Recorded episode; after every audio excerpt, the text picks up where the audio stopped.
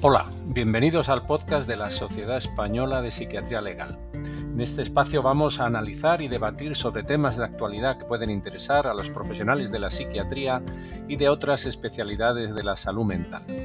Bienvenidos.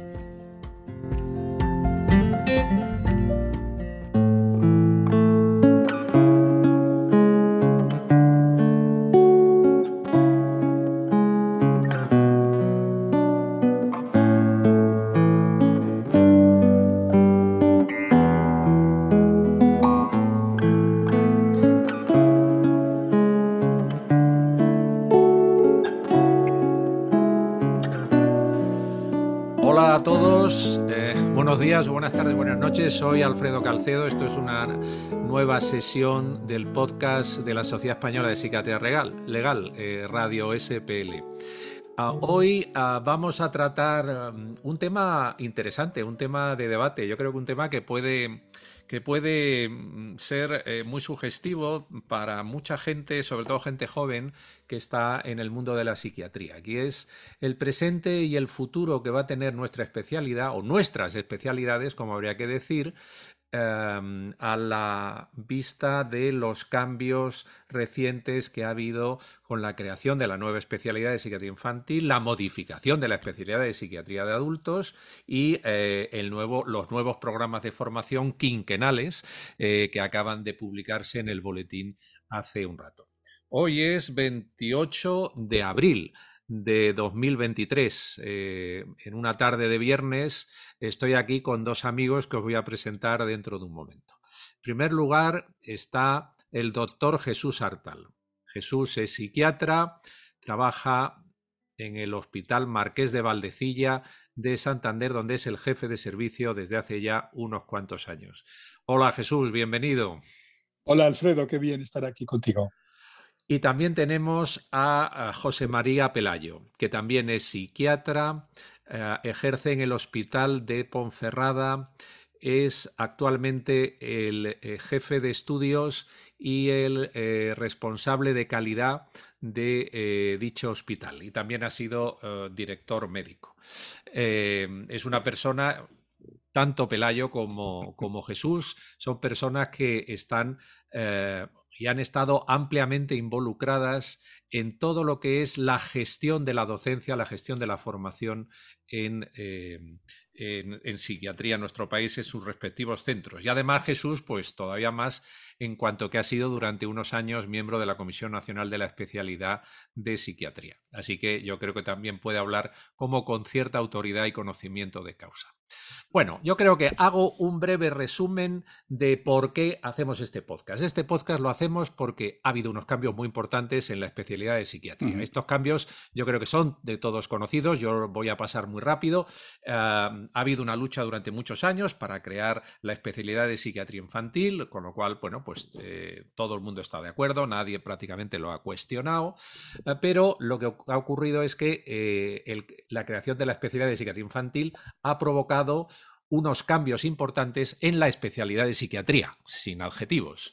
Y entonces se han creado dos especialidades y se han delimitado competencias y ha habido, bueno, pues una serie de cambios notables que vamos a analizar ahora en detalle. Yo creo que, bueno, a medida que vaya surgiendo en el debate, pues podemos ir añadiendo nuevos datos y nuevas cosas. Bueno, yo creo que la primera cuestión que os planteo, eh, no sé, a ti, por ejemplo, Jesús y tal, un largo camino, ¿no? ¿Qué reflexión te surge después de este largo camino que hemos, que hemos pasado?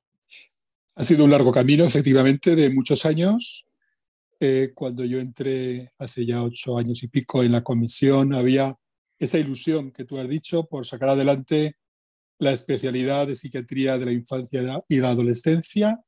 También había esa ilusión por conseguir los cinco años de especialidad para, de alguna manera, aprovechar eh, más años para poder formarnos, formar a los, a los especialistas en las distintas nuevos dispositivos, distintos nuevos programas que iban apareciendo. Por tanto, era un horizonte muy ilusionante y trabajamos allí compañeros que ahora estábamos y compañeros que estuvieron para conseguir esto y se consiguió. Por tanto, eh, a priori se ha conseguido el objetivo, tenemos ya dos especialidades y tenemos ya los cinco años.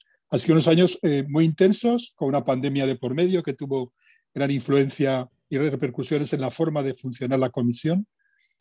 Eh, pero claro, ¿cuál es el sabor que tienes al cabo de estos años? Vale, pues lo has conseguido, enhorabuena, que bien haber estado ahí, pero te quedas con un sabor agridulce. Y yo, si tuviera que poner un titular, yo diría que sin querer ser muy dramático, que quizás se ha perdido una gran oportunidad. Lo digo porque todos estos dos, estos dos éxitos eh, se reflejan ahora pues, en una orden que regula cómo tiene, que ser, cómo tiene que ser la formación. Y esas consecuencias que tú dices para la psiquiatría del adulto yo creo que han sido muy discutibles. Yo creo que ha habido una cierta lesión. Y los psiquiatras de adulto, yo, me yo soy psiquiatra de adulto, aunque en teoría podría ejercer en ambas especialidades, y creo que se ha perdido una gran oportunidad. Para los psiquiatras infantiles, los que tienen esa vocación, hombre, yo creo que se han encontrado una especialidad nueva. Quizá rellenar cinco años eh, se ha tenido que hacer un gran esfuerzo a la hora de, de promover rotaciones y competencias, pero que de alguna manera nos han arrastrado a nosotros a cambios que, con los que yo no estoy especialmente de acuerdo. Y antes de dejar la comisión, ya les dije a mis compañeros que iba a dedicar el resto de mi vida y de mi energía pues a intentar revertir algunas cosas que a mí no me han gustado. Vaya, joder, pues menudo planteamiento inicial. Bueno, bueno, Jesús, muy bien, gracias por tu sinceridad. A ver, Pelayo, tu, tu visión del tema. Sí, yo creo que de, la historia empieza incluso un poco antes, ¿no? Realmente yo, yo acabé mi especialidad en, 2000, en 2005 y mm, bueno, aunque yo no sé si lo sabe quien me conozca un poco y tal, yo realmente empecé en infantil. Yo, yo de hecho, mi deseo era, era hacer infantil y empecé psiquiatría pensando que haría infantil, de hecho, e incluso intenté optar a las, a becas Koplovich que había en aquel, en aquel momento, que pues bueno, no tuve en suerte el irme a otro país a, formarme con, con, una de estas becas, ¿no? Pero realmente en aquel momento ya se estaba luchando mucho, es decir, por eso efectivamente es muy apropiado esto del largo camino, porque el camino es muy largo y en aquel momento ya era largo el, el camino para crear la especialidad. La especialidad, uno de los fracasos que he tenido por el camino ha sido el fracaso de la troncalidad, probablemente, porque el primer intento de la especialidad en nuestro país, al amparo también de la Fundación Koplovich y de otras, eh, y de otras instituciones, fue realmente la troncalidad que, que, fue tumbada, realmente no solo para psiquiatría, sino para el resto de especialidades, ¿no? De alguna. Bueno, eso fue en 2014 ya, ¿no? Que lo tumbó el Tribunal Supremo, alguien recurrió por falta de memoria económica. Claro, por eso, digo, por eso digo que el proyecto era más antiguo, porque en 2014 ya estamos hablando de nueve años atrás, el momento de tumbarlo, pero el proyecto estaba ya eh, diseñado para hacerlo y para hacerlo en forma de troncalidad. ¿Qué ocurre con la troncalidad? Pues que no gustó a muchos por muchas razones y que además creábamos una cosa muy curiosa, a mi modo de entender también, que es decir que existe una troncalidad que se llama psiquiatría que es un poco dudoso el que también existe una troncalidad que sea psiquiatría. Ahora seguramente lo discutiremos más adelante con la creación de la nueva especialidad de infanto-juvenil. Da la sensación de que la, la, troncalidad está invertida de alguna forma, ¿no? Pero lo, pero lo veremos un poco. Y ese camino es un, es un poco así. Es indudable que tenía que haber una, una especialidad de psiquiatría infanto-juvenil. Eso, eso no lo discute nadie, como decía Jesús.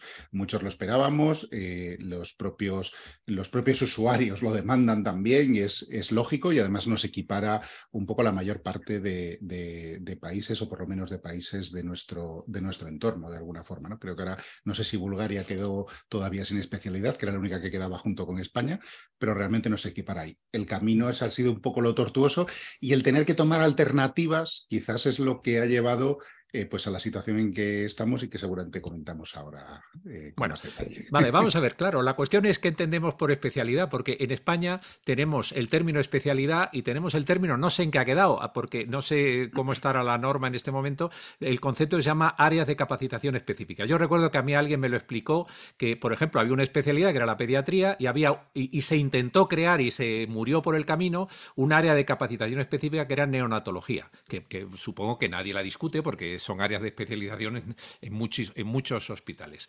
Pero no sé por qué, yo, yo creo que, se murió en el tema de la neonatología, por lo menos lo que yo leí hace, hace pocos meses, y no sé si el tema de las áreas de capacitación específica se podía haber hecho, ¿no? Es decir, pues, pues que hubiera tres años, eh, digamos, comunes, y luego ya la gente se especializa en el área de capacitación específica, una de ellas podía ser la, psiquiatría infantil. No lo sé, eh, podría haber sido así o no, o a lo mejor, claro, no tiene el rango de especialidad, ¿no? Es eh, lo que se pretende. Yo voy a dejar que lo cuente Jesús, pero voy a mencionar que es muy, mm, es muy interesante que menciones el caso de pediatría, porque pediatría tiene una especialidad que no es pediatría y separada de pediatría, pero no es neonatología. Neonatología es pediatría hospitalaria. Eh, la especialidad es cirugía pediátrica.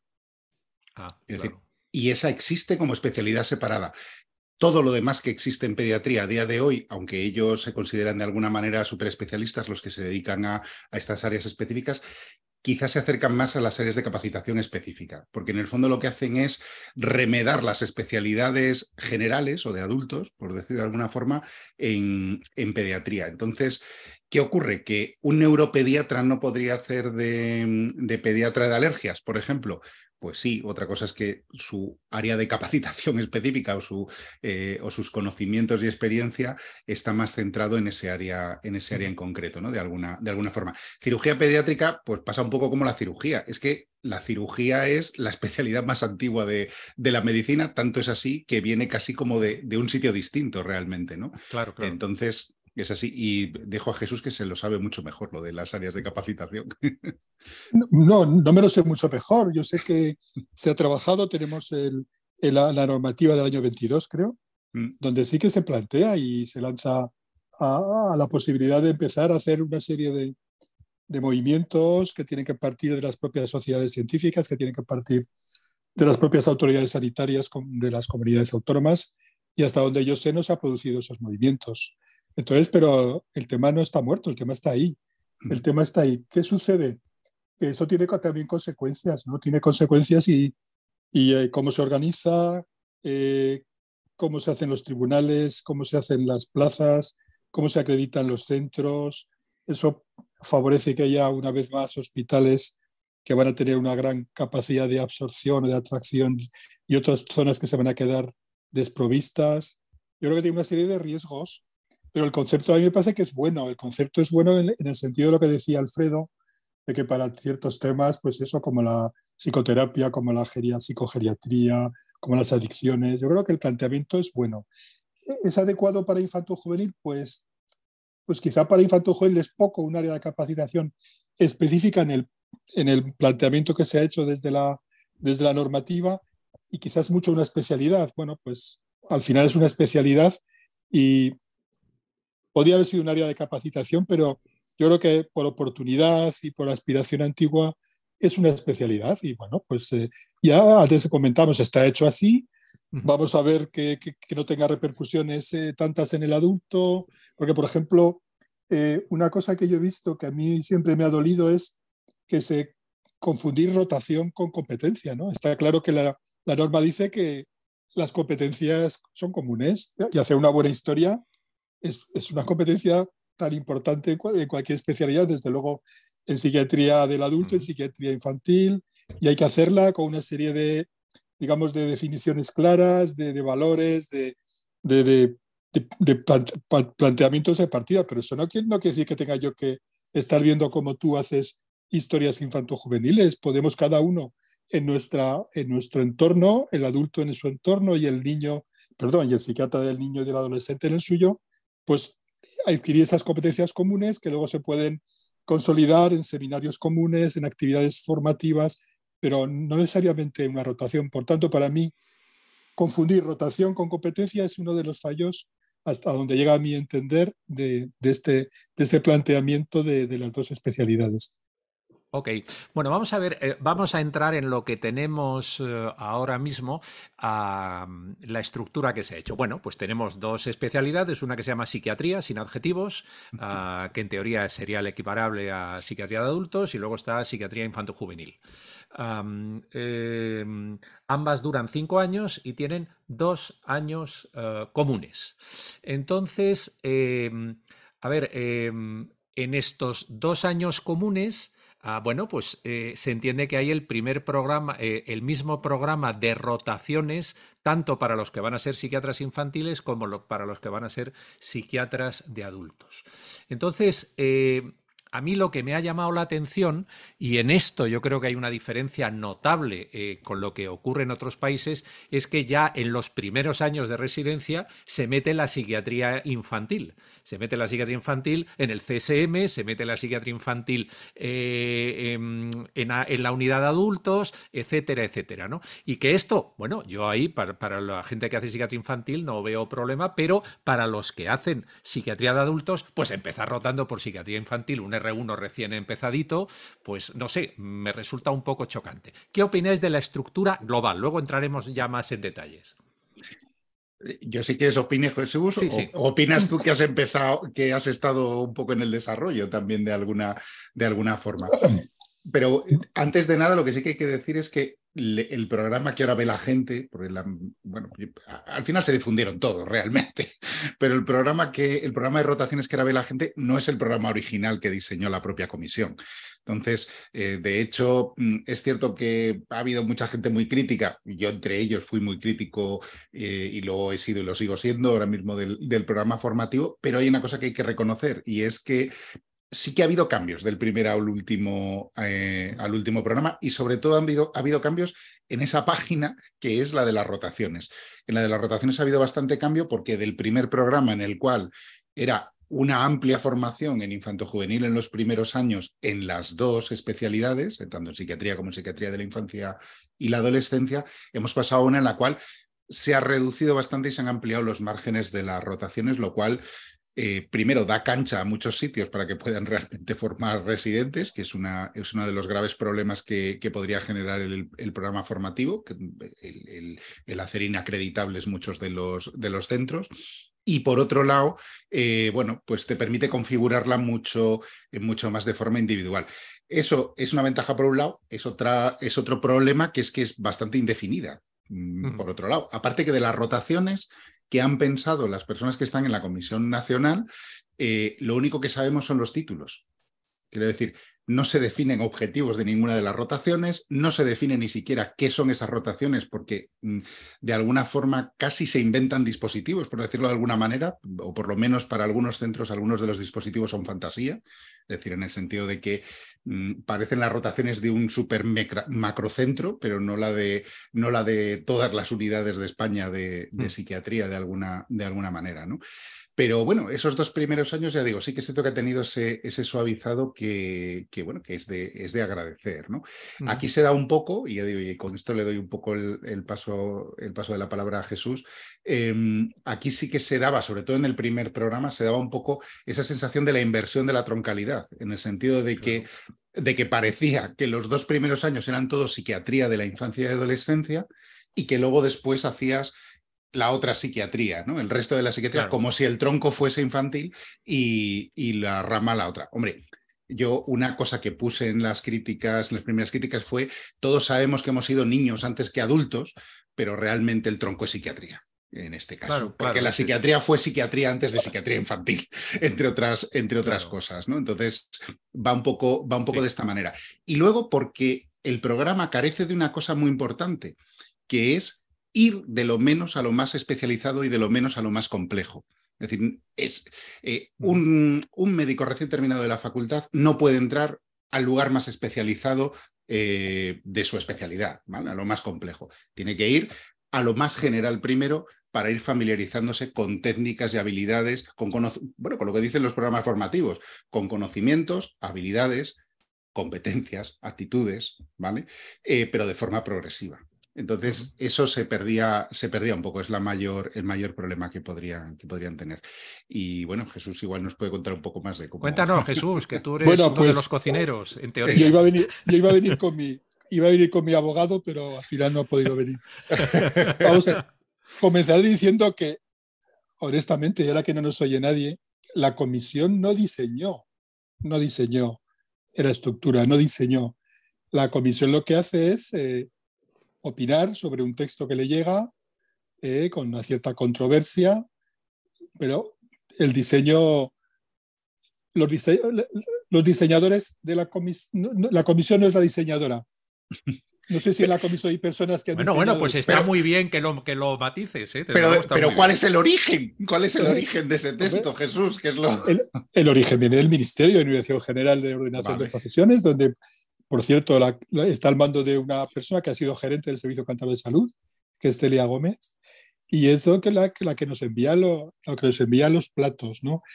Eh, al menos la comisión no diseña. Alguna, algunos de nosotros, yo por ejemplo, pues no, yo no participé en el diseño, yo no he hablado con el ministerio. Mm, ignoro si otras personas de la comisión han hablado, ¿no? Pero oficialmente, eh, con la luz y los taquígrafos es que la comisión recibe un poco antes bueno, un tiempo antes que el resto de interlocutores, eh, pues ese, esa propuesta, ese diseño, y lo y, discutimos. Y es verdad que en la comisión hay sensibilidades diferentes, incluso intereses diferentes, y a lo más que llegas es a buscar modificaciones. Es verdad que si hubiera una total eh, acuerdo y unanimidad en una comisión, se puede paralizar algo, se puede retrasar, sí. No, bueno, eh, no siempre hay una, uniformidad una, en el criterio y por eso eh, las cosas no salen a veces igual. Sí es verdad que se ha influido eh, como consecuencia de, las alegaciones, hemos cambiado y, el, primer diseño era un diseño, en mi opinión, tremendo, tremendo porque tenía, invertía de la troncalidad al final, famosa troncalidad, lo que quedaba era estas consecuencias, ¿no? Intentar unir dos especialidades empezando por la más, digamos, la más nueva, la más, la más reciente, aunque es verdad que somos niños antes que adultos. Pero el, primer diseño, como dice Pelayo, eh, era tremendo, hablábamos de dos años. Y ahora mismo, ¿qué trucos utilizamos aquellos que creemos que esa oportunidad se pierde si dedicas eh, un tiempo, el tiempo máximo a estar mirando una especialidad que sí, que la vas a conocer, que la vas a comprender, pero que no la vas a practicar? Bueno, pues aplicando las horquillas, las famosas horquillas que nos da la opción en la propia orden, pues aplicando los mínimos. Yo voy a las horquillas y los máximos por, otro lado. Por esto, pues me hago la, horquilla mínima, la horquilla mínima. Y si no me equivoco, pues el mínimo minimorum serían ocho meses. Serían ocho meses, con lo cual hemos salvado unos pocos meses, creo yo, para poder hacer que los itinerarios de los psiquiatras del adulto eh, pues puedan eh, adecuarse a los nuevos programas que hay, programas eh, que no están en todos los hospitales, como dice Pelayo, pero poco a poco se van extendiendo, a los nuevos dispositivos, como los hospitales de día, por fin que se pueda rotar por psiquiatría de enlace de una forma más estable. Eh, yo creo que ese es un truco y, y, hay una serie de consecuencias de las que hablaremos ahora, ¿verdad? Es como este esquema, este esquema teórico tiene unas consecuencias prácticas enormes para los residentes, residentes que comienzan. ¿no?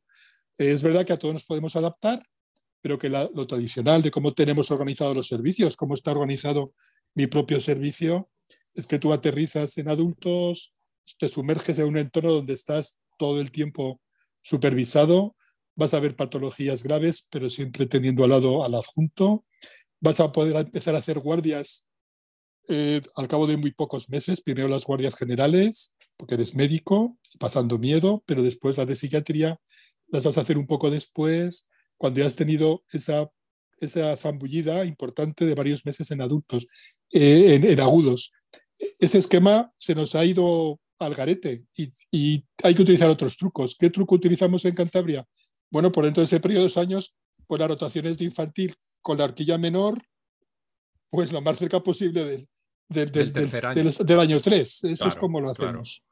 Claro, claro. No, no, es que, es que tal como estaba diseñado, daba la sensación de que los, los residentes, cuando, cuando fueran a empezar a hacer guardias de psiquiatría, no habían rotado por la unidad de hospitalización. Ni los adultos ni los de niños, lo cual era algo absurdo. Entonces se está haciendo ahí como un enjuague para que, ¿qué es lo que habéis hecho? Pues retorcer un poco los, los periodos formativos y tal. Pero bueno, luego mm, uno ve que salen muchas cosas. Es decir, no sé dónde queda la neurología. A mí la neurología me parece muy importante. Y yo no sé si leyendo esto puede que haya gente que no pase por neurología, por ejemplo. Por, supuesto que va a haber gente que no pase por neurología. Lo cual me parece una barbaridad. ¿eh? O sea que no sé, pero bueno, en fin, está, está, hecho así. También es cierto, también es cierto que es tan barbaridad como que los neurólogos nos pasen por psiquiatría y no pasa ni uno. También, también, también. Que eso es así. pero, Realmente, pero realmente se ha perdido la verdadera troncalidad de la especialidad. No tiene, ningún, no tiene ningún sentido, pero ningún sentido, y va en contra de toda lógica, el que hayamos aumentado un año la especialidad, yo ya no me centro en infantil, es decir, pues la doy por perdida casi de alguna forma, pero no puede ser que aumentemos un año la especialidad para reducir las rotaciones generales. Quiero decir, y, sobre todo para que una persona pase entre uno y tres, entre uno y cuatro meses, me parece que son, está ahí, está ahí puesto delante. Eh, dos y tres, Entre dos y tres meses. Entre dos y tres meses. O uno y tres, incluso. Entre los siguientes servicios, que son interna, neuro, atención primaria o pediatría, que todavía quiero que alguien me explique para qué quiere un psiquiatra que nunca va a hacer infantil pues estar en pediatría, de alguna manera. Que en el primer programa parecía como obligatorio, por cierto. Que era una cosa. Claro, claro, hombre, no, es que hubo que, protestar y decir que esto no, que esto no podía ser, ¿no? No, es, es, eh, sorprendente. Yo creo que otra de las consecuencias, a mi juicio, negativas de todo esto es la tendencia a la mini rotación.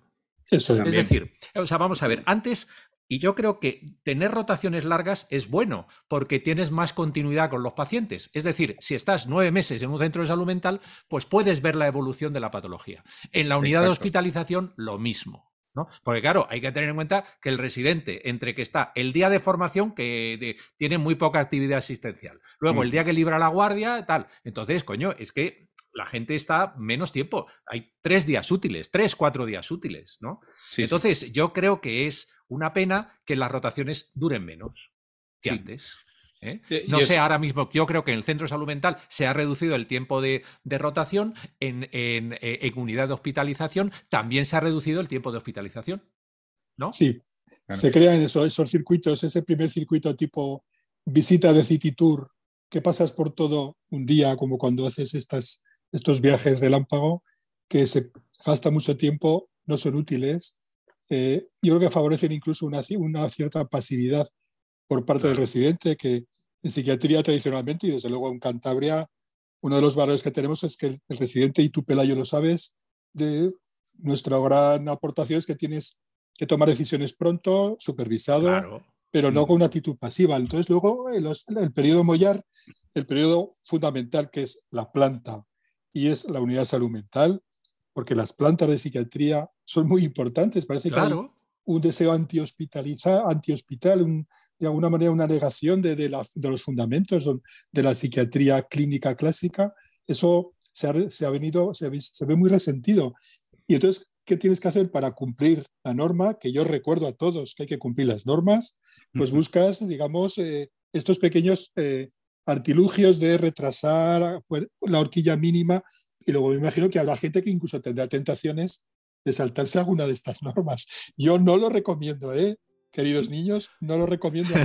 bueno, un momento, un momento. Oye, hay que recordar lo de saltarse normas y demás que eh, eh, cuando se aprobó eh, la, la, normativa, el Real Decreto, hubo gente que recurrió porque no pudieron acreditar el trayecto A. Y, lo que dijeron es que, oye, es que mi jefe de servicio no me permitió dedicar un año entero mi, mi R4 solo a psiquiatría infantil por necesidades del servicio.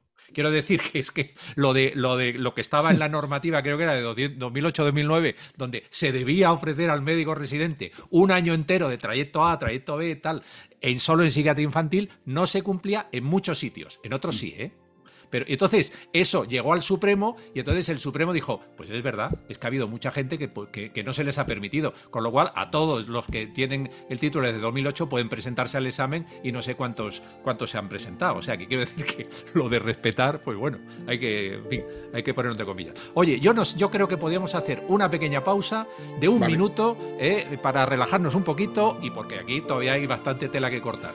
Así que si os parece, hacemos una pausa ahora mismo y seguimos. Bueno, bueno,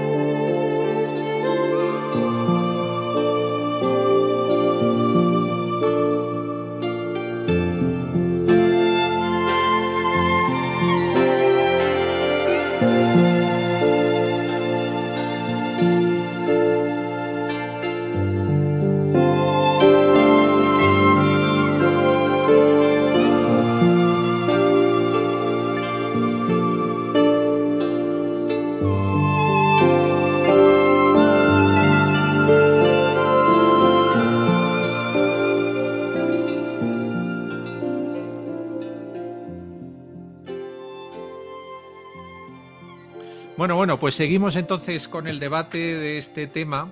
Bueno, voy a cambiar un poco de tercio. A ver, yo quisiera que alguien me explicara cómo van a quedar la guardia de psiquiatría. Tenemos dos especialidades con cinco años de formación cada una y dos comunes. Pero hay una urgencia psiquiátrica, una guardia de psiquiatría. Entonces, mi pregunta bueno, es doble. Primero, ¿va a haber dos guardias, dos urgencias de psiquiatría, una para infantil y otra para adultos, o solo una para todos? Segundo, ¿tendrá que haber siempre, o, sea, si hay urgencia de psiquiatría infantil, un psiquiatra infantil o residente de psiquiatría infantil? No, pero claro, un psiquiatra infantil que cubra, idem en la de adultos. Es decir, ¿cómo se va a resolver? Porque yo me lo he leído y modestamente no me ha quedado claro en el programa de formación. ¿Qué opináis? Bueno, el programa de formación no entra, entra hasta ahí, lo único que habla es del número de guardias y ahí se queda, ¿no? Eh, claro, como, como esta, esta normativa es muy ideal, es muy ideal, pues en ese mundo ideal tendremos que tener psiquiatra de adultos, psiquiatra infanto-juvenil de guardia, y luego ya veremos si es el mismo residente, si hay dos residentes diferentes, pero eso es lo que aboca esta norma, porque también las circunstancias actuales, no sé si cambiarán, pero desde la pandemia tenemos totalmente desbordado el tema de infanto juvenil. Yo creo que todo apunta a que con un nuevo esfuerzo económico, aunque no sé de dónde sacará el dinero, se acabará así. Mientras tanto, mientras tanto, hay que hacer una coexistencia ahí eh, y eso quedará a criterio de cada, de cada centro organizarlo, porque ahí la comisión, o al menos la normativa, no ha entrado. ¿no? Entonces, eh, yo creo que se va a hacer durante un tiempo, seguiremos como estamos. ¿Cómo estamos ahora? Pues claro. Pues un psiquiatra para todo. Exactamente. Es que es como estamos ahora. Entonces, tú lo que planteas es que seguramente eh, en los sitios donde haya camas de hospitalización ah, psiquiátrica y se atienda a menores en las urgencias, tendrá que haber un psiquiatra infantil juvenil y un psiquiatra de adultos. Dos equipos. ¿eh? Eh, o sea, con sus residentes o lo que sea, se entiende, ¿no? Y, si tú me dices esto hace unos años, antes de la pandemia, te digo, vale, pues uno que esté localizado, porque el psiquiatra de infanto juvenil que esté localizado, porque el número de guardias, el número de urgencias de niños, en mi época que yo hacía guardias, aunque ha ido creciendo progresivamente, era muy pequeño en comparación con el de adultos, pero es que a raíz de la pandemia eh, el tema no, no digo que se haya invertido, pero el número de urgencias infanto-juveniles más o menos genuinas, yo creo que muchas genuinas, ha crecido. Por tanto, yo creo que cualquier gerente de hospital sí que atenderá eh, con esa demanda social y si luego encima se quiere, se insiste en que hay que cumplir, hay que cumplir estrictamente en lo que son las dos especialidades, acabará poniendo uno y uno. Ok, vale. ¿Tú, Pelayo, qué opinas? Bueno, yo, yo, tengo la suerte de estar en un centro en el que muy difícilmente va a haber un psiquiatra infanto juvenil, con lo cual casi no me lo tengo que plantear, ¿no? Pero bueno, pero bueno, ya se están planteando cuestiones de alianzas entre áreas y tal para hacer unidades conjuntas, con lo cual vete a saber lo que, lo que veremos a futuro, ¿no? Eh, a ver, hay una cosa que sí que, mm, que, sí que explicita el programa formativo y que otros programas formativos también lo hacen, eh, explicita un poco más las guardias que el antiguo programa. En ese sentido, en ese sentido hay que decir que, que es un poquito mejor. Quiero decir, ¿por qué digo esto? Porque entre otras cosas concreta en qué periodo se hacen guardias generales y en qué de urgencias y en qué periodo no. Y te dice que el primer año pueden hacerse guardias, eh, guardias generales. Antes no estaba explícito, de forma que muchos centros nunca hicieron guardias de, em, de urgencias hay gente que ha pasado sus residencias en hacer guardias de urgencias, otros como, eh, como en mi caso en Valdecía, pues sí que se hacían durante el periodo en el cual se estaba rotando en, eh, en servicios médicos no psiquiátricos, ¿no? Entonces estabas ahí entre tres, cuatro meses habitualmente, cinco, depende un poco de, del periodo de formación. Y hay otros hospitales como el mío en el que hasta un año han estado. Y han estado hasta un año, sobre todo pues porque no había guardia de presencia física. Ahora ya hay guardia de presencia física y se reducirán un, un poquito. En el caso de infanto juvenil hay que tener en cuenta lo siguiente, es decir, Aquí una cosa que está pasando también en el programa formativo es que a veces se mezcla un poco lo que es la formación eh, sanitaria especializada con lo que es la asistencia. Es decir, con qué recursos tienes que disponer en la asistencia con, la, eh, con el tema de la formación sanitaria. Y parece que una cosa fuerza a la otra, cosa que no es cierto. Entonces, ¿qué guardias habrá? Las que se necesiten. Es decir, como decía Jesús, ¿se han incrementado los niños? Sí. También tengo que decir que yo mi primera guardia, mi primer caso fue un adolescente con una crisis oculogira, por cierto, que subía a, mm. pediatría a verla, pero es cierto que ahora hay muchas más. En algunos centros dará para que incluso llegue a haber em, urgencias específicas de psiquiatra infanto-juvenil y posiblemente los psiquiatras infanto-juveniles harán eh, solo guardias de este tipo o preferentemente guardias de este tipo, pero ahora mismo tal como está planteado, y yo creo que en algún momento en el programa se recoge este espíritu, que en realidad van todos al mismo pool, que es el... Bueno, pero está claro que en, muchos sitios donde haya poco volumen de, infanto-juvenil, las urgencias eh, de psiquiatría infanto-juvenil serán atendidas por psiquiatras de adultos. Exacto. Punto. Porque, no, hay cifras. ese, es un, ese es un área de capacitación que sigue siendo de todos, de alguna forma. Oye, vamos a ver, a mí hay una cosa que me llama la atención. En la, en la última convocatoria MIR conté cuántos programas de formación en psiquiatría hay. Eh, salían 130. En toda la geografía española hay 130 programas de formación. Hay en hospitales grandes, cuatro residentes por año, en algunos cinco residentes por año. Pero luego hay muchos que hay un residente por año. Entonces, a ver, yo no sé eh, mm, qué impresión tenéis de, acreditación y de estas cosas, porque claro, aquí todo el mundo, yo quiero tener residentes, yo quiero tener residentes, yo quiero tener residentes, que es, o sea, pero caramba, hombre, mm, tienes que dar un volumen y, claro, que el residente vea pues que trabaje con mucha gente, diferente, diferentes approaches y estas cosas, ¿no? ¿Vosotros creéis que esto se va a reducir o, mm, el número de programas de formación? Pues yo creo que en otros países desarrollados hay grandes alianzas. Yo recuerdo estar en Inglaterra y había un residente que se iba a 80 kilómetros a rotar a, tal sitio, luego a 20 kilómetros aquí y tal. O sea, era gente que se movía mucho, todo dentro de la, de la misma red. O sea, yo sé que, por ejemplo, en Asturias hay un único programa de formación para toda Asturias, lo cual me parece una idea bastante buena. No sé si es, pero esto no se está haciendo en todos los sitios. ¿Qué opináis? Yo opino que eso va un poco como va la sociedad y como ha ido el desarrollo de España en los últimos años, ¿no? Eh, tantas universidades, cada sitio tiene su universidad, con lo cual la calidad se resiente. Cuando es mucho más rico, eh, es mucho más enriquecedor el que tú te desplaces a sitios universitarios donde tienen tradición. Aplicando eso, ese afán por tener cada uno lo suyo, cada uno lo suyo. Yo recuerdo los trasplantes, cuando en Valdecilla hacíamos trasplante de corazón y claro, todas las comunidades autónomas de, que antes nos, exportaban pacientes para trasplante, empezaron a hacer sus unidades. Hay un periodo de tiempo donde la calidad es malísima, donde hay mucho riesgo porque es mejor formarte, en este caso, como en el ejemplo de los, de los trasplantes, hacerlo en un sitio donde tengan muchas manos y estén acostumbrados a hacer muchas intervenciones, hay un periodo de, riesgo de calidad. Pero claro, también los tiempos soplan en otra, en otra dirección. Estamos diciendo desde hace años en la Comisión Nacional, y eso sí que lo decíamos nosotros al Ministerio, oye, saca más plazas, se van a jubilar un porcentaje muy importante de profesionales, hay que sacar más plazas, y nos, siempre subían, subían en un porcentaje. Eh, entonces, yo creo que ahora decir esto que estás diciendo, Alfredo, que está cargado de razón, porque siempre es mejor formarse donde uno tenga más posibilidades, incluso te viene bien como individuo salir de tu zona de confort y juntarte con otra gente, interactuar, plantearlo ahora que lo que queremos es aumentar, que aumente mucho el número de, especialistas en formación, tendrán que aumentar en esos sitios que has dicho que tienen uno, pues igual tendrían que tener dos a partir de, a partir de ahora, porque, porque tienes oportunidad.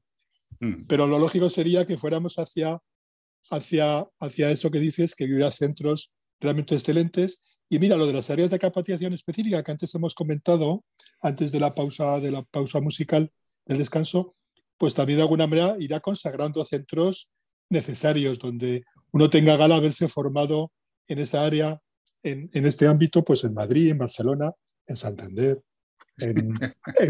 pero también en, ahí en León, en, Astorga. Pero vamos, que por ahí van un poco, esa es mi reflexión al respecto. No sé qué piensas tú, Pelayo, de esto. Eh, yo creo que ya lo sabes que te llevo la contraria en esto, pero además lo curioso es que te llevas tú la contraria también, eh, porque lo curioso es que centralizar la formación en centros grandes hace que los residentes no salgan de ese centro, con lo cual pierden la riqueza de tener que rotar obligatoriamente en otros sitios. Es decir, los sitios pequeños o relativamente pequeños, porque tampoco es que sean pequeños, no hay, no hay plazas en sitios pequeños, hay plazas en sitios medianos solo. Em, en sitios pequeños pasan dos cosas. Uno, lo que ha dicho Alfredo, mm, normalmente tienes un residente, la mayor parte. Por ejemplo, en salvo Zamora, en todos los hospitales de grupo 2, eh, que es, por ejemplo, el mío de, Castilla y León, que son los provinciales y el del Bierzo, ¿vale? Em, hay un residente por año, digo, con la, excepción de, con la excepción de Zamora.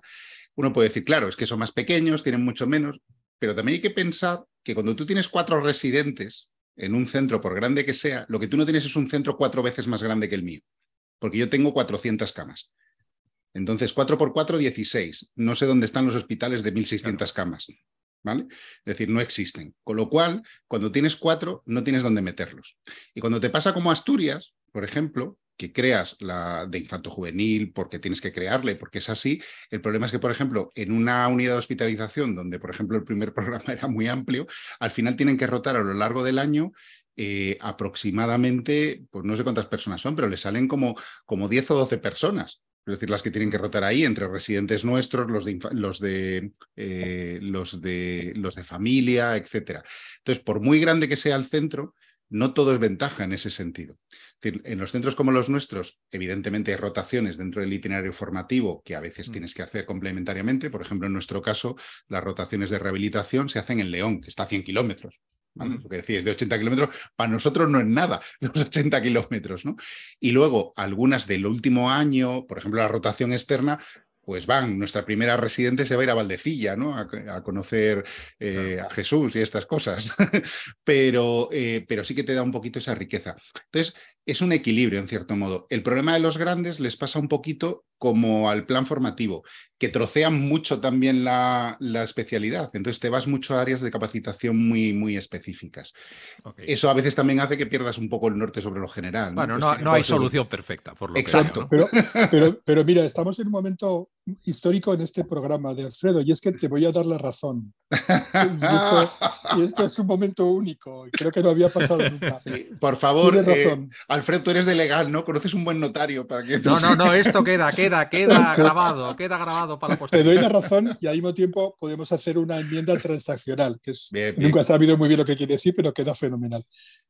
Lo ha dicho antes, la clave lo ha dicho antes Alfredo, en sitios uniprovinciales, como Cantabria, como Asturias, pues ahí puede ser un, programa para toda la comunidad. Hay distintos hospitales, hay distintos centros.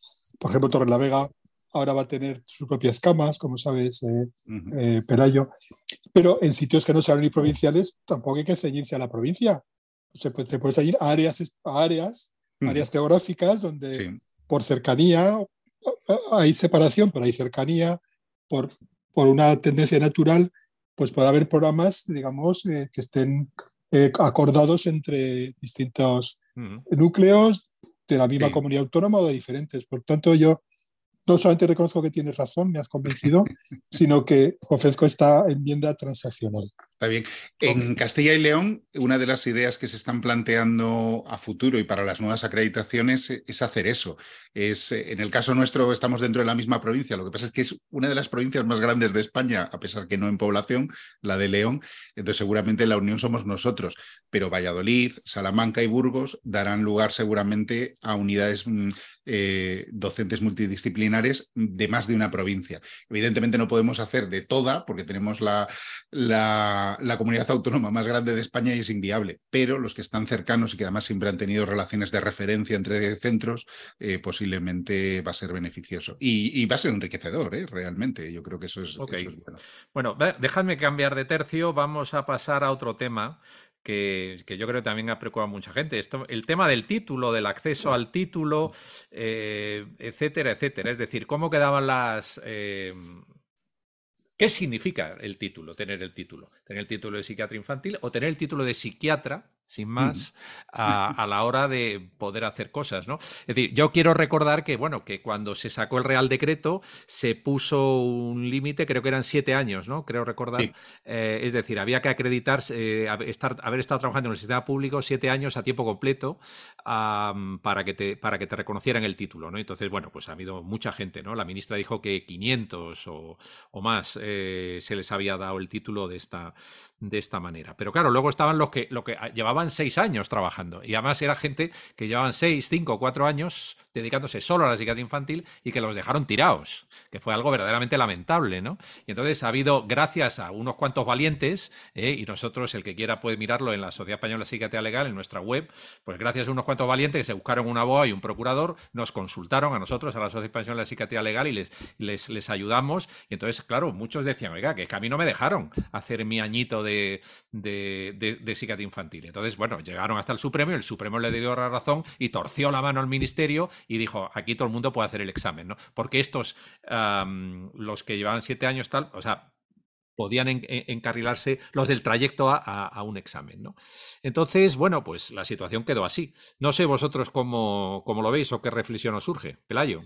Pues eh, yo es una situación que, vamos, me, iba a decir me preocupa, no me preocupa, la verdad es que me preocupa poco, pero bueno, me llama la atención, sí que me ha llamado mucho la atención por lo menos, ¿no? Sí que eh, yo en, mi, en el podcast en el que yo participo, en el de Psiquiatras Conciencia, entrevistamos, fue de las primeras entrevistas que, hicimos a Celso Arango, que era el presidente de la, de la comisión en ese momento y el, el, presidente de la Sociedad Española de Psiquiatría.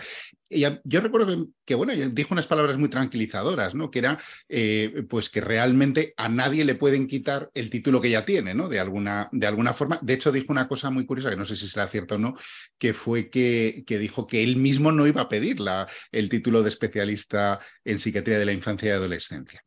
Pero claro, la cuestión es que la creación del título para gente que no entra en el MIR genera dudas muy serias, que es, si yo realmente al final soy tan especialista en infanto juvenil, o por no poner medio de ejemplo, si Jesús es tan psiquiatra de la infancia y adolescencia con su título de psiquiatra previo, como los que realmente obtienen el título, ¿para qué sirve ese título? ¿Qué utilidad tiene ese título?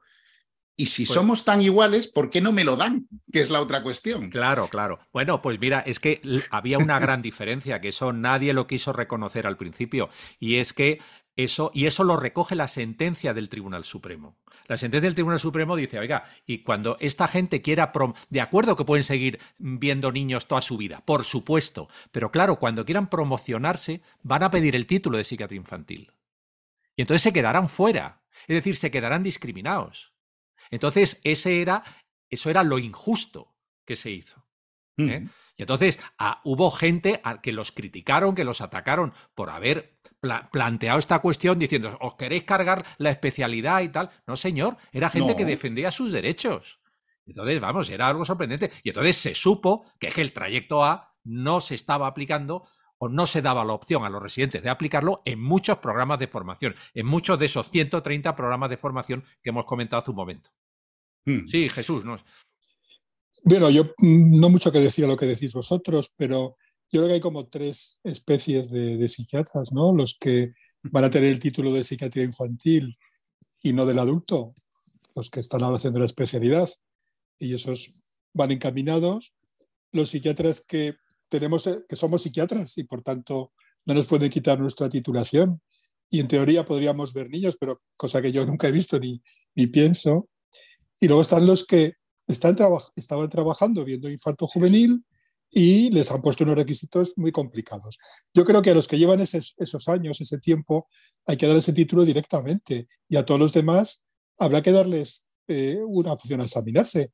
¿Por qué? Porque tal como está el panorama, y antes lo comentabas, parece que la psiquiatría infantil, al menos en esta primera convocatoria, es verdad que solamente hay 20 plazas, pero no, parece que no hay gran entusiasmo, por tanto, no. Eh, quizá el futuro de la psiquiatría infantil sería repescar, bueno, con ciertas garantías, aquellos que con una trayectoria, aunque no sea tan larga, ni siquiera seis años, eh, y que tengan un interés y que estén trabajando en esto a full time eh, pues que se les, favorezca y no se les entorpezca. ¿no? no, no, ahora mismo, a raíz de lo de la sentencia del Tribunal Supremo, o sea, antes cuando sacan el Real Decreto dicen, vale, y los del trayecto A para un examen.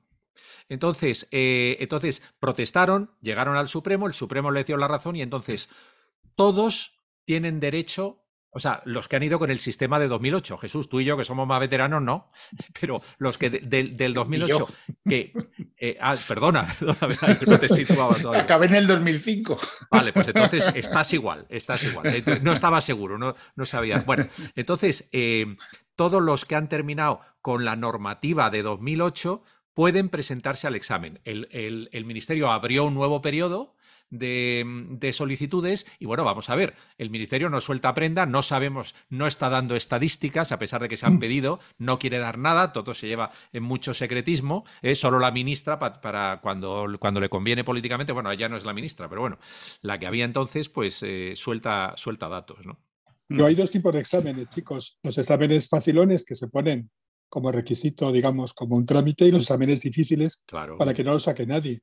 Bueno, que haya examen, pero bueno, yo exámenes ha habido ha habido hace unos meses exámenes para varias especialidades, sobre todo para médicos titulados en países extranjeros extracomunitarios que tenían expedientes del año 2011, 2012, 2013 y que al cabo de 10 años, y, porque ahora ya faltan psiquiatras y la situación es desesperante, les han hecho un examen. Y creo que había 16 o 14, es decir, eran muy pocos. Eran muy pocos. No sé, a lo mejor hay un montón de expedientes detrás y vamos a ver qué pasa. De hecho, la ministra y, alguna nota de prensa del Ministerio de Sanidad decía que, que, no, que iban a contratar a una empresa que agilizara toda la burocracia relacionada con el reconocimiento de títulos. O sea que yo creo que el Ministerio está cocinando algo. Vamos a ver por dónde, por dónde salen las cosas, ¿no?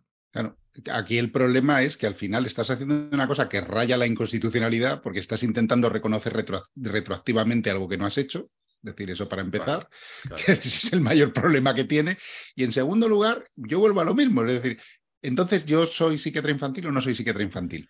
Quiero decir que es un poco la cuestión. entonces, estás invalidando mi título previo. Entonces, además hay formas, lo que decís de la gente que está trabajando en los sitios, si no pasa nada, es decir, si eso se puede reconocer muy sencillo. Cuando existan las plazas eh, de infanto juvenil, realmente así tal cual, el requisito debería ser no tener ese título. El requisito debería ser o tener el nuevo título o, tener de infanto juvenil, no, no, no, no, o tener el antiguo.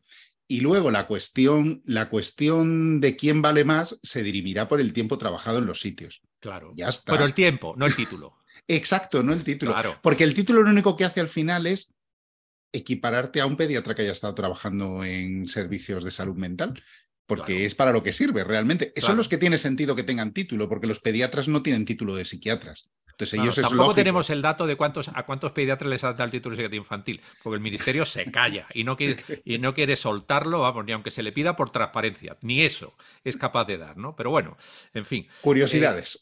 Eh, no, no, no, claro, claro, claro. Eh, curiosidades. Bueno, vamos a ver, eh, mm, paso a otro, a otro tema. Oye, vamos a ver los criterios que, pedían para los programas de formación pedían unos criterios de lista de espera, de número de ingresos, de dispositivos, de no sé qué. A ver, bueno, eh, Pelayo, yo creo que esto tú te lo sabrás mejor por, fin, todo el, mágico mundo de la calidad. Cuéntanos, a ver. el mágico mundo de la calidad. Bueno, el mágico mundo de la calidad y de la, y de la acreditación de, programas formativos. Es cierto que nosotros, aunque, aunque en el Bierzo somos un centro pequeño, en los últimos años hemos sido así mm, impetuosos en la acreditación de, de especialidades y hemos acreditado bastantes nuestra fue del, del 2017, aunque se retrasó el, el activar el centro de alguna forma, pero últimamente hemos acreditado cuatro o cinco especialidades que previamente no, no teníamos. ¿no? Entonces, sí que es cierto que este tipo de criterios se ponen habitualmente para acreditar una unidad docente. Aquí está la peculiaridad de que es una unidad docente multidisciplinar, pero bueno, en cualquier caso, siempre te piden por un lado, una serie de criterios que garanticen que tú tengas capacidad para formar al residente. Es decir, pues por ejemplo, que veas un número de pacientes determinados en la unidad de adultos, en, vamos, en la unidad de, em, de ingresos, en la unidad de, consultas o de, o de, salud mental, etcétera, etcétera. ¿no? Porque claro, si no ves suficientes pacientes, si ves 10 y tienes tres eh, residentes, pues ya sabes que le va a tocar tres y medio a cada uno, ¿no? O tres con treinta y tres a, cada uno. Es la, es la idea. Y luego hay una segunda parte que son criterios relacionados con la mágica calidad, que tienen que ver con que la lista de espera esté en un determinado número, eh, con que mm, tengas determinados programas, etcétera, etcétera. Y eso simplemente lo que tienen que ver es con que los servicios que se acreditan como unidades docentes deberían ser teóricamente, servicios excelentes. Y deberían estar acostumbrados a gestionar de alguna forma. Entonces, claro, lo que te dicen son los criterios de gestión, son los mismos que te dice el gerente que, quieres que, quieren que, tengas bien, la lista de espera, eh, la estancia media, todo este, tipo de, todo este tipo de cosas. Si tú demuestras eso, lo que quiere decir es que tu servicio está bien gestionado y que estás familiarizado con el control de la calidad, realmente. ¿Por qué es eso importante? Porque realmente gestionar una unidad docente tiene mucho que ver con la calidad y tiene mucho que ver con el, con el control de dónde está el residente, que lo que hace está bien, de corregir errores a lo largo de la, de la formación, etc. Entonces tiene su lógica. Lo que quizás no tenga tanta lógica es que a veces en algunos de los criterios, por ejemplo, en este programa a mí me llaman la atención algunos. El que aparezcan, por ejemplo, en una lista de espera corta no me importa tanto, porque además son de los criterios que luego la Comisión Nacional, a la hora de aprobar o acreditar una unidad, tampoco va a ser tan exigente. Van a ser recomendaciones pero que si tú tienes una lista de espera mayor y no es consecuencia de que tienes un desastre de servicio, sino simplemente pues porque la demanda ha crecido mucho, y no hay personal, claro. O no hay personal. Bueno, si no hay personal es una de las razones por las que no te pueden por las que te pueden no acreditar, porque el personal es importante, son el número de tutores que, que necesitas, ¿no? Pero, eh, pero si tiene que ver con otros tipos de factores externos, tampoco te van a poner grandes pegas nadie.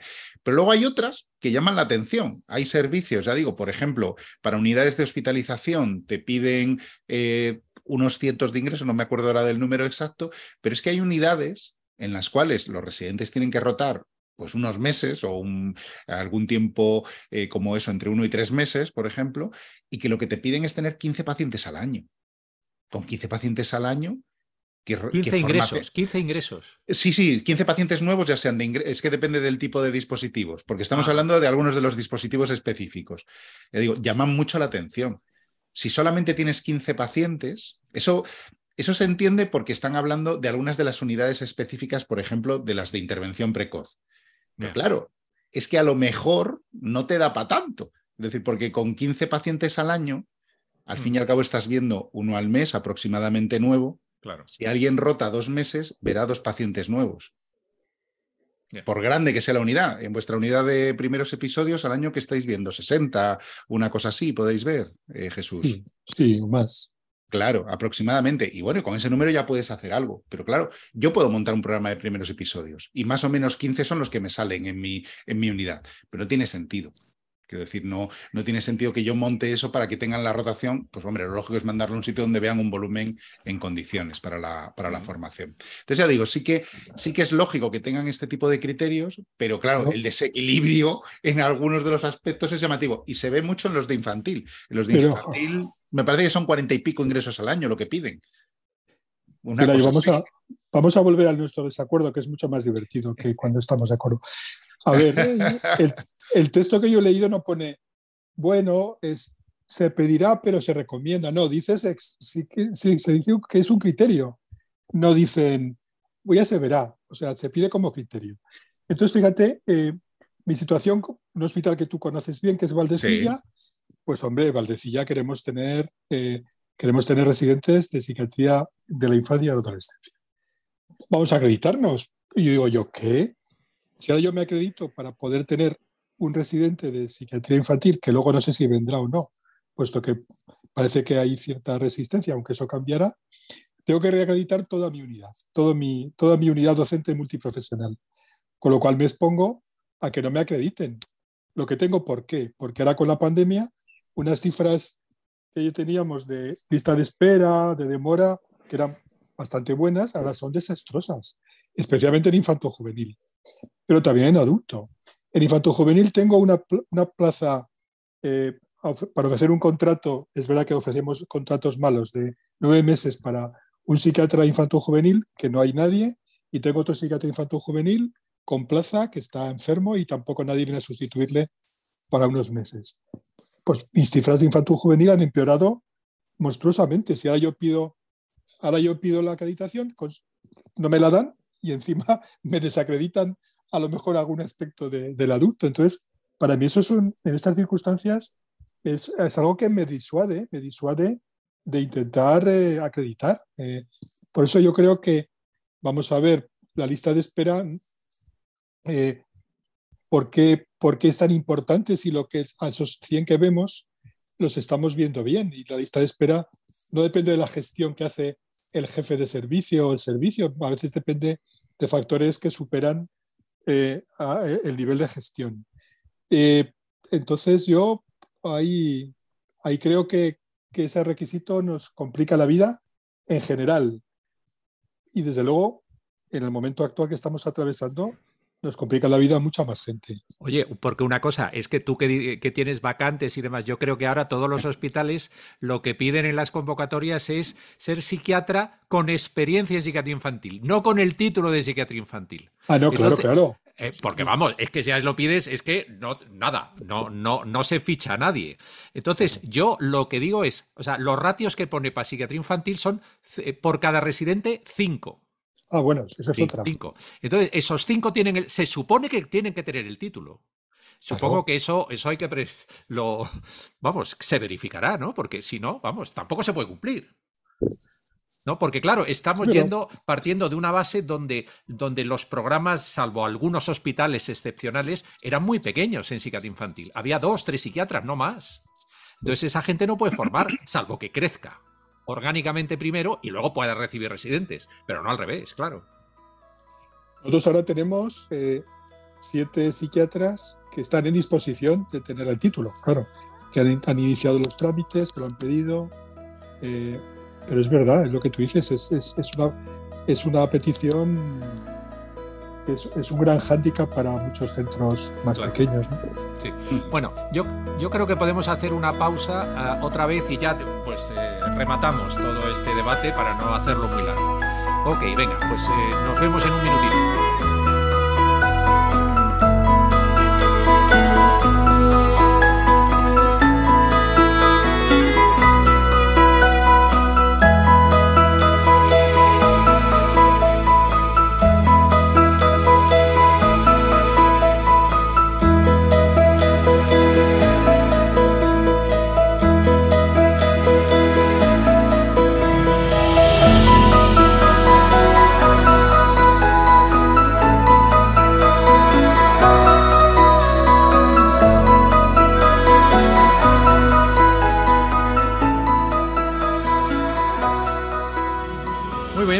Estamos de vuelta y para ya rematar en este último tercio, pues el, debate. A ver, hay algo que, ha comentado Pelayo al principio, que era eh, la distinción entre, entre, rotaciones y competencias. Eh, que, bueno, a mí me parece que, que, esto merece una reflexión por tu parte, Pelayo. Sí, bueno, el que comentaba era Jesús, que decía, ah. que decía realmente eso, que no hay que confundir las rotaciones con las competencias, que yo estoy de acuerdo, y luego después que tampoco hay que confundir los dispositivos, unidades y programas con las, con las propias rotaciones, ¿no? Quiero decir, realmente, al final lo que, lo que hemos comentado antes, es decir, los programas formativos se basan fundamentalmente en la adquisición, en la adquisición de conocimientos, de habilidades y de actitudes. Y eso es lo que resume al final todas las competencias de los, de los residentes. De forma que tú vas teniendo objetivos progresivos para alcanzar, pues eso, esos conocimientos, esas habilidades y esas actitudes. Cada una de ellas puede estar asociada a uno o a varios dispositivos, dependiendo, dependiendo un poco. Por ejemplo, la habilidad de entrevista clínica la adquieres en todas partes. ¿Qué ocurre? Que distintos niveles de habilidad de entrevista clínica los adquieres eh, a lo largo de la residencia y en función de cómo se distribuyen. Habitualmente nosotros la mayor parte hemos aprendido a realizar entrevista clínica en unidades de hospitalización breve. O unidades de hospitalización psiquiátrica que se llamaban antes o como las queramos denominar. ¿Por qué, se trata, ¿Por qué se hace eso?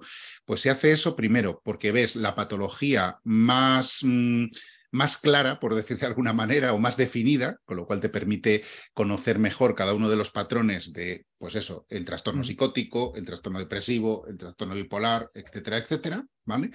Y eh, por otro lado, porque es un ámbito en el cual tienes tiempo para desarrollarlo. Es decir, es un sitio donde puedes tener, dependiendo del tamaño de la planta, pues eso puedes tener entre ninguno o entre 0, algo eh, y 3, 4 ingresos al día. No suele haber plantas de muchos más ingresos al día normalmente. Puede haber hasta 10 ingresos, yo que sé, en una muy grande, pero lo habitual va a, ser, va a ser eso. Quiere decir que a cada paciente, para explorarlo bien, para realizar la historia, vas a tener tiempo como residente por lo menos y puedes volver a verlo las veces que sean necesarias eh, para explorarlo. Eso por lo menos te va a permitir eso, el acercamiento a la, a la, a la, mm, a la exploración y a la, y a la propia patología.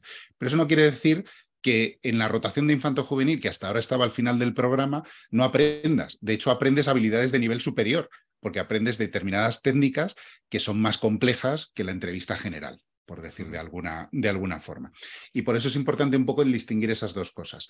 Y luego dentro de las propias rotaciones, pues eso, lo que hay que distinguir también es la rotación de los dispositivos. Las rotaciones van sobre un área temática, de alguna forma, con sus objetivos definidos en esas tres partes de conocimientos, habilidades y actitudes, eh, y se dan en dispositivos o se dan en programas, dispositivos o unidades, hablamos. La diferencia un poco entre estos dos, sobre todo, son que los dispositivos o unidades son eh, áreas estructurales de un servicio, ¿vale? Es decir, por ejemplo, eh, puede ser, pues eso, el dispositivo de hospitalización eh, de día, por ejemplo, es un dispositivo pero yo he visto programas de hospital de día en el cual no hay una estructura como tal, no hay una ubicación concreta ni un personal dedicado específicamente y únicamente a eso, ¿no? sino que lo que tienes es un programa en el cual sí que haces algunas de las actividades similares a las que se hacen en un hospital de día estructural, pero está distribuido pues, entre varios profesionales con dedicación compartida y repartido a lo largo del tiempo. Lo que ha dicho Pelayo, yo añadiré que está perfecto, añadiré solamente una cosa, y es que yo creo que los programas implican o significan intentar eh, que, la, que la función esté por encima de la estructura, porque la mm. estructura a veces tiene efectos colaterales, tiene efectos mm. colaterales y es que intenta pervivir y a veces intenta pervivir de forma perversa y eso puede tener consecuencias sobre la calidad, ¿no? Por tanto, que hacer posible que predomine la función sobre la estructura. Y luego entre dispositivos y programas, ya se podría decir que los programas tienen que casi siempre o deberían tener siempre que involucrar a más de un dispositivo. Es decir, es el, es el mm. paciente el que circula y a veces son los profesionales los que circulan. Y ya que estamos hablando de formación, de formación de residentes, pues ¿por qué no un, residente que está viendo un paciente en la planta, por qué no se baja también a seguir viendo al paciente y a seguir a ver cómo acaba la película de este paciente en el hospital de día? Es decir, tenemos que acostumbrarnos a circular y que las estructuras no sean espacios con sus muros, con sus claves internas de poder, con sus leyes más o menos inconfesables. Sí, sí, es una, buena reflexión. Oye, vamos a ver, cambiando, cambiando de tema. Em, hay ah, una cosa que me llama la atención y es que eh, en las rotaciones, en el famoso recuadro de las rotaciones que estamos compartiendo ahora mismo en la pantalla del ordenador, pues ya aparecen rotaciones obligatorias. Hombre, vamos a ver, a mí hay una cosa que me que echo de menos y me duele mucho, es que no se menciona para nada en todo el programa la psiquiatría legal. Es una pena, mm. pero no se menciona y, se ha ignorado. Entonces, eh, a pesar de que, bueno, pues hay en prisiones, en centros de inserción social del ámbito penitenciario, o sea, eh, tenemos lo, psiquiátrico legal en, muchos ámbitos y, bueno, pues eh, quienes han redactado esto, pues lo han ignorado lamentablemente. Pero bueno, volviendo a lo que sí han puesto, pues bueno, ahora va a haber eh, rotaciones, o sea, obligatorias en dispositivos o programas, ¿eh? vale, bien vale la, distinción que, acabáis de hacer, por ejemplo, en psicogeriatría o en alcoholismo u otras adicciones. Pero, eh, Alfred, sí, perdona, perdona. Sí, sí, no, no. Entonces, claro, yo lo que digo es, para todos los residentes que hay en España, hay unidades de psicogeriatría Alfredo, pero ya puedan con, Con la ley, vamos, en desde que tenemos unidades docentes, y yo he estado, antes he dicho ocho años y pico, pero no, si yo estaba en el 12, luego me he acordado. Si yo estuve cuando la troncalidad y cuando salió el primer fallido intento de, psiquiatría infantil, estaba yo allí, qué viejo soy, Dios mío. Bueno, pues ya desde las unidades, uno de los criterios para poder, para poder acreditarte es que tuvieras una unidad barra programa de psicogeriatría. Eso lo estábamos exigiendo ya con, con normativa.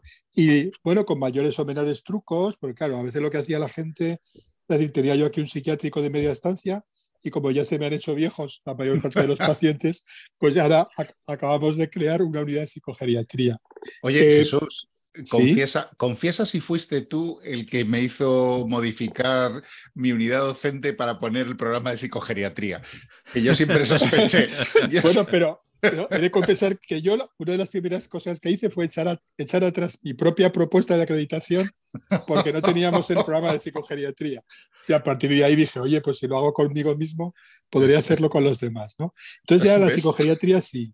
Eh, otros, en cambio, no. Eh, por ejemplo, el, tema de alcoholismo yo creo que no se exige, no se exige como, como un requisito, no se exigía y actualmente no se exige.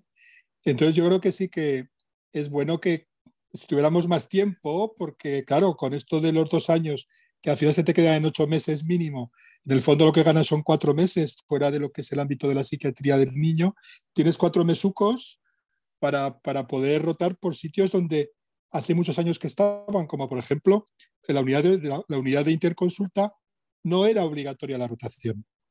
Y dices bueno, pues por fin, si tuviéramos un año más, 12 meses más lo quedarían para rotar con carácter fijo con, eh, y obligatorio por, por interconsulta, etcétera, etcétera. Entonces, yo creo que, que sí que, que, es bueno, pues bueno que pidamos que, que estos programas no, no, tan nuevos y aquellos que son un poco más nuevos, como son la hospitalización domiciliaria, por ejemplo, los hospitales de día, que ya no son tan nuevos, las unidades de alcohol, de tóxicos, pues se les, se les haya meses suficientes para rotar. Mm. Sí, sí. Muy bien. Bueno, también pueden haber mencionado de trastornos de conducta alimentaria u, otros, ¿no? Sí, también, también. Oye, por cierto, Alfredo, que el tema de la psiquiatría legal sí que está en los fundamentos, si no me equivoco. Está en las competencias. está en las competencias en la parte que se llama fundamentos de la atención. Ahí viene toda la formación, que la práctica es que en todas las sesiones, en todos los, los seminarios docentes, en los programas docentes, eh, hay que incluir aspectos de fundamentos de la psiquiatría o de, la, aspectos legales de la actividad.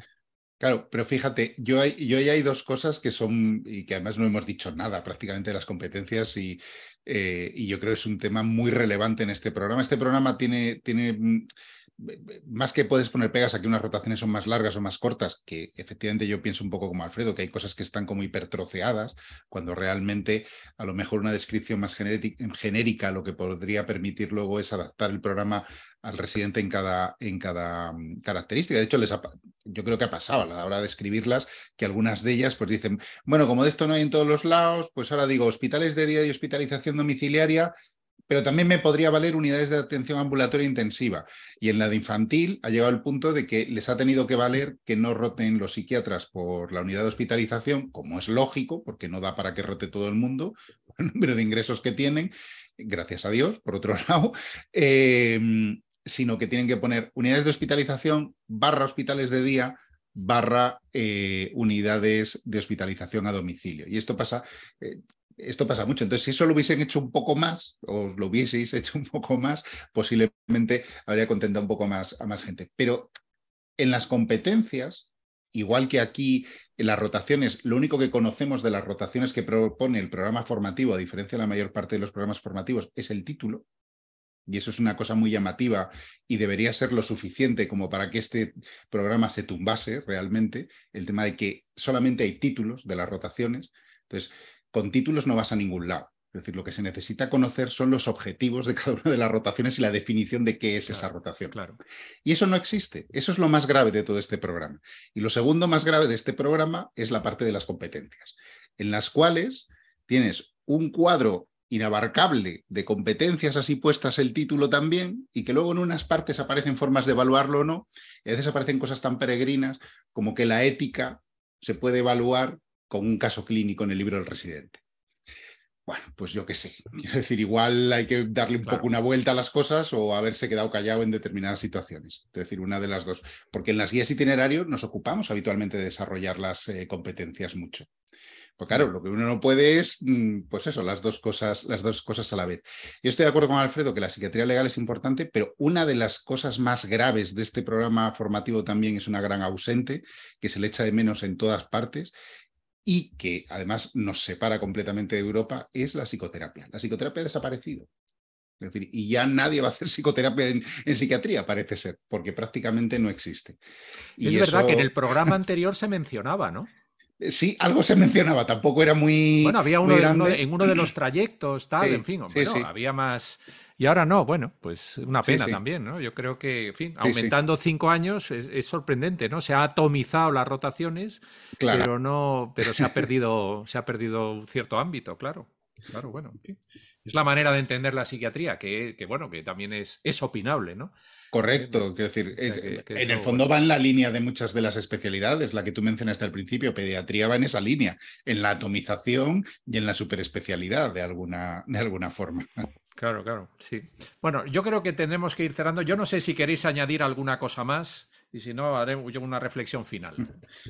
Hombre, eh, por supuesto que que es muy mejorable lo que se ha hecho. Es verdad que no lo hemos diseñado eh, en sentido estricto en la comisión. Hemos tenido margen para hacer cambios, algunos los hemos hecho, otros no. Y el tema de las competencias, que bueno, que son discutibles, se ha hecho un gran esfuerzo. Es la primera vez que, en una norma de este tipo se hace ese esfuerzo, quizá un poco exagerado y quizá mejorable de, de establecer competencias. Eh, claro, quizá el siguiente esfuerzo, como bien dice eh, Pelayo, sería establecer objetivos y establecer metodologías de las distintas rotaciones. Pero bueno, yo creo que se ha avanzado en este largo recorrido, eh, aunque hay muchas cosas que cambiar y el resultado para mí, insisto, como empecé, es agridulce. Yo creo que yo no me arrepiento, yo creo que se ha avanzado y habrá que rectificar, pero yo creo que, creo que estamos un poco mejor que hace 12 años. Ok, Pelayo. Sí, yo voy a retomar un poco lo del principio. Ha sido un viaje muy largo para la parte de psiquiatría de la infancia y adolescencia.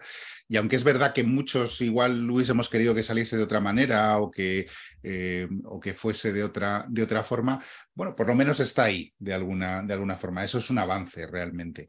En algunos aspectos eh, también se han mejorado. Simplemente el hecho de tener cinco años de formación para la psiquiatría, por lo menos, es una parte, es una parte importante. Eh, yo creo que en esos, en esos aspectos son, son indudables. Eh, los residentes de hoy salen mejor formados que los de antes, incluido, incluido yo mismo que ya soy de los de antes. En mi podcast hay uno de los, de los jóvenes que se dedica a llamarme viejo todo el día y yo soy joven, pero, eh, pero estoy seguro de que los siguientes residentes, los que vendrán con este programa, saldrán mejor formados que nosotros, seguro, y que, mm. los, y que los anteriores. En ese sentido yo creo que es mejor.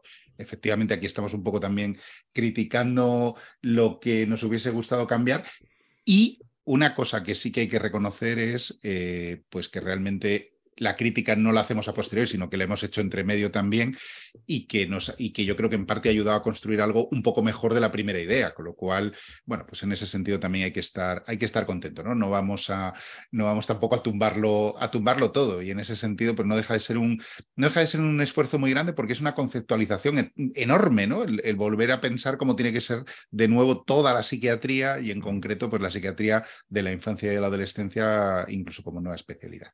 Sí, sí, bueno, fueron, vamos, un largo camino que fueron tres borradores con su debate, con su periodo de alegaciones, en fin, bueno, fue algo que tardó mucho y, yo creo que el Ministerio ahí intentó contentar a todos, en fin, no lo sé hasta qué punto lo, consiguió. Bueno, yo eh, quiero, quiero agradeceros y quiero hacer una reflexión final. Yo creo que todos los que estamos aquí seguimos eh, encantados de ser psiquiatras, yo llevo ya muchos años, todos los que estamos aquí llevamos, llevamos ya bastante bastantes años y yo creo que sigue siendo una especialidad fantástica, una especialidad que es un desafío, una especialidad que nos permite tener diferentes perspectivas de un mismo problema y que yo creo que, que, los que no hacen psiquiatría se lo pierden, allá ellos. Pero bueno, lo digo porque ahora que están, están eligiendo en el MIR ¿eh? y que yo creo que permite como muchos eh, caminos para, para seguir, ¿no? Yo creo que em, eh, yo creo que esto se recuperará, en fin, el, cómo ha salido la elección MIR este año, seguramente eh, las cosas se, corregirán, algunas cosas que hay que corregir,